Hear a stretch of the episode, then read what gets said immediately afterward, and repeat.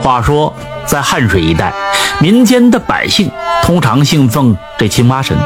青蛙神不会自己现身，他们通常是附身巫师的身体，以他之口来诉说福祸。青蛙神高兴了，就会有福泽降临；青蛙神生气，就会降下祸灾。这种说法在民众之间盛行，并且是深信不疑。朱万福是一个商人，家产颇为丰厚。当时正赶上当地修建这关圣祠，众人争相出钱出力，只有朱万福是一毛不拔，压根儿就没想着掺和。这过了很长时间呢，因为资金短缺，关圣祠没能够修建起来，大家都愁眉苦脸，一筹莫展的。突然，这巫师开口说话了：“我乃青蛙神。”速速将账簿拿来，我要查看关圣祠的修建进度。众人慌忙间呢，将这账簿捧到面前。巫师一看就说道：“已经捐过钱的人便不再勉强了。那些没有捐钱的人，速速前来写上所捐的数。”有几个没捐钱的人呢，唯唯诺诺的走上前，在账簿上写上自己的名字和所捐的数，并且拿出钱财给了管博。巫师看着周围的人，就说道：“这朱万福没有来。”朱万福混在人群的后边，一言不发。此时听到巫师在叫他的名字，赶紧挪动着脚步走到前边。巫师指着账簿对他说：“你写上捐一百两。”周万福不想写，也不肯捐。这巫师便发怒的说道：“你肯为银债出二百两？见关圣祠是好事。”你竟然不肯！原来朱万福曾经与别人的妻子私通，被那人的丈夫发现了，扬言要状告到官府。朱万福啊，破财消灾，花费二百两银子，这才平息了这场事儿。这事情谁都不知道，如今竟从巫师的口中说出来，朱万福顿时窘的又羞愧是又恐惧，迫不得已，只能提笔在账簿上写上捐赠。一百两银子。朱万福回到家之后，久久不能安睡，于是起身将这事情告诉了妻子。妻子啊，劝他宽心，对他说道：“那是巫师在敲诈你。”于是这巫师啊，多次派人登门索要银两，朱万福就是不肯给。众人一时之间拿他也没有办法。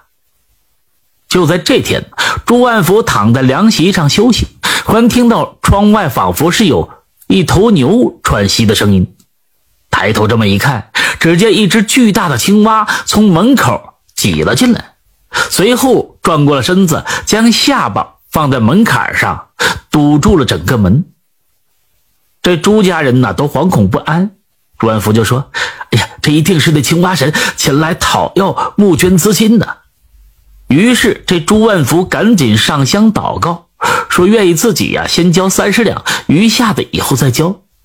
那青蛙依旧趴在门口，是一动不动。朱万福又恳求他说愿意先交五十两。这青蛙忽然身子缩小了一点有这么一尺多吧。朱万福又说先愿意交七十两。这青蛙又缩小，跟斗一样大。这朱万福说全部都交上吧。这青蛙缩的跟拳头一样大小，顺着墙缝就爬走了。朱万福急忙拿出五十两银子，送到建造关圣祠的地方。此时人们看到铁公鸡竟然拔毛，纷纷感到惊讶。朱万福却闭口不言青蛙神上门催债的事情。又过了几天，这巫师说道：“这朱万福欠了五十两银子，怎么还不交？速速的前来交齐。”朱万福听完之后非常害怕，于是又过来。送了十两银子，想就此了结，没成想该来的还是要来，该躲的终究是躲不掉。这天呢，朱万福跟妻子在家里吃饭，突然从门口涌进来许多的青蛙，他们成群结队的蹦跶着从门口进来，不一会儿就爬满了整个房间。朱万福跑出去看，发现整个院子里面到处都是青蛙，挤得是满满当当，无处落脚。进房间再看，这床上、桌子上、地上、枕头上，到处都是青蛙。朱万福这才感到害怕，赶紧凑足了四十两银子，跑过去就交了。可是回头再看时，那青蛙仍然是丝毫没有减少。朱万福急得在院子里来回转。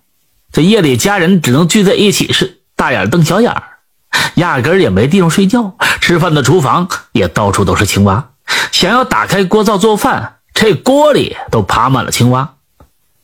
朱万福没办法，只能去请教巫师。巫师就说道：“那青蛙神嫌你教的少。”于是又赶忙上香祷告，表示愿意再捐这二十两银子。这时院子里的青蛙少了一部分，又祷告说愿意再交五十两。这青蛙又少了一部分，直至他捐赠了一百两银子之后，这些青蛙才一蹦一跳的离开了院子。一转眼的功夫，这院子里又恢复了往日的宁静，一只青蛙也找不到了。等到这关圣祠落成之后，需要举行仪式来祭奠。此时，先前捐没银子的都用光了，又需要银两。只见巫师指着领头的几人就说：“你们几个人，每个人再出三两银子。你、你、你，一人再出八两。”一番指点之下，领头的十五个人中，竟然只有两个人没被点名。那几个被点名的人指着剩下的两人就说。我们和他们一样都捐过银两了，巫师便说：“我不是因为你们比他们富有才让你捐钱，而是你们私自侵吞募捐的银两。我让你们捐赠的银两，正是你们侵吞的钱。这些银子都是众人为了捐赠关圣祠募捐而来，你们不能贪污自肥。倘若你们执意如此，恐怕日后必有横祸。我念你们领头建造十分辛苦。”所以你们只需捐出私吞的银两，便可以消去灾难。他们二人并没有参与，自然可以免除外。就连巫师本人也私吞了银两，我也不会包庇他。就他先出银两。随后，只见巫师跑回家中，翻箱倒柜的拿出八两银子，返回众人那里。巫师当众说：“我我曾经私刻这银两，一共有八两，如今呢，倾囊赔偿。”众人见此情景，非常惊愕，也都不敢争辩，只能连忙交清了银两。巫师醒来之后，众人给他说刚才的事他却茫然不知。看来应该是青蛙神借巫师之口说出了巫师私自克扣银两的事。众人都交齐了银两，唯独有两个人始终没有交清。这两人后来，一个病了一个月，另一个人生了大疮。花费的医药费远远超过他所私吞的钱，人们都说啊，这是他们私自侵吞银两所犯下的罪过。感谢收听名城故事会，喜欢听故事的朋友，那就点个关注吧。